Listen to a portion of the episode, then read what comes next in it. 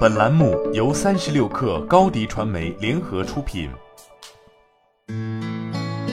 本文来自《哈佛商业评论》。改掉坏习惯很难，我们对这一点再清楚不过了。自我控制似乎不管用，主要原因在于它缺少了非常关键的内容——奖励系统。一种行为能够带来多少奖励，影响了我们在这之后愿意重复这个行为的可能性。这也是为什么用自我控制来戒掉坏习惯，往往会以失败告终。简单的说，奖励系统包含了动机、行为和奖励。我们更想做那些让自己感到良好的事。不愿意做那些感觉糟糕或者会带来压力的事。我们每抽一根烟或者吃下一个小蛋糕的时候，动机、行为和奖励这三个部分都在发挥作用。而在工作中更是如此。我们在完成繁重的任务时，每一次安抚自己情绪的尝试，都在一次次的加强奖励，直到把这些不健康的行为变成习惯。在不同人改变习惯的过程中，我观察到同样的规律。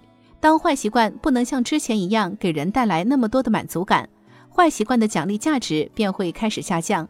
虽然我们的研究最初主要关注的是改变与健康相关的习惯，但是我们相信它也同样适用于改变一些工作上的习惯。我们的方法可以让员工掌握方法，慢慢戒掉阻碍自己进步的坏习惯，从而提高效率、鼓足干劲和提升综合表现。以下是正念训练的方法：一。绘出你的习惯轨迹，戒掉坏习惯的第一步就是找出动机。我在门诊给病人也提出了同样的建议。如果你在工作中有拖延或是压力性进食的习惯，那么你需要注意自己在做出这些行为时的具体情形。你当时是否需要完成一项自己并不想做的大项目？你要完成的工作任务是否多到超出了自己的能力范围？找出动机以后。想想自己在这些动机的驱动下做了哪些行为？你是不是停下了工作，然后打开自己的社交媒体？你是不是喜欢在完成具有挑战性的项目时不断的吃甜食？在评估行为的奖励价值以前，你必须先明确自己习惯用哪些行为来抚慰自己，让自己平静下来。二，看看自己实际上能从这些行为中得到什么。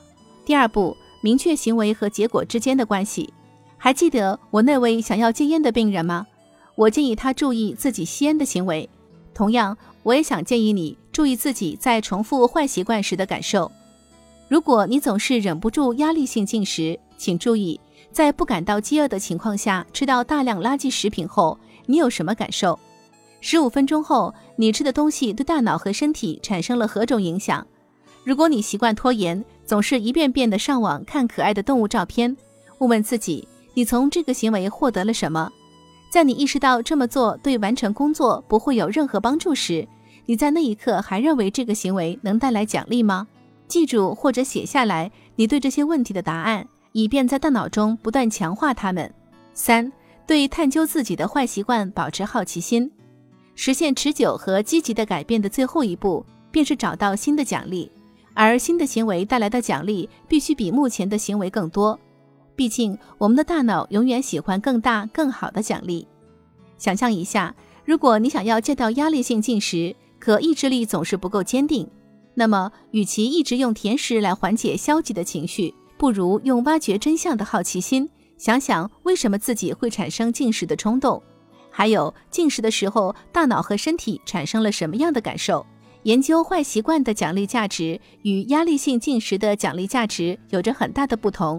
向坏习惯屈服后，人们往往懊恼不已；而探究坏习惯则能带给人们感觉良好。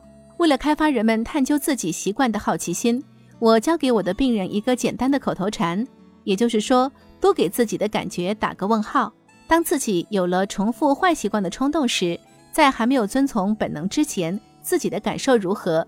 在这之后，每当你有重复坏习惯的冲动时，记得停下来，运用正念训练来克服它。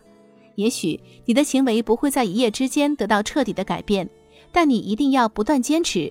如果你可以用这些方法来应对你的大脑，那么最终你一定能够摆脱坏习惯，学会平静地看着冲动逐渐减弱，直到冲动完全消失。好了，本期节目就是这样，下期节目我们不见不散。高迪传媒为广大企业提供新媒体短视频代运营服务。商务合作请关注微信公众号“高迪传媒”。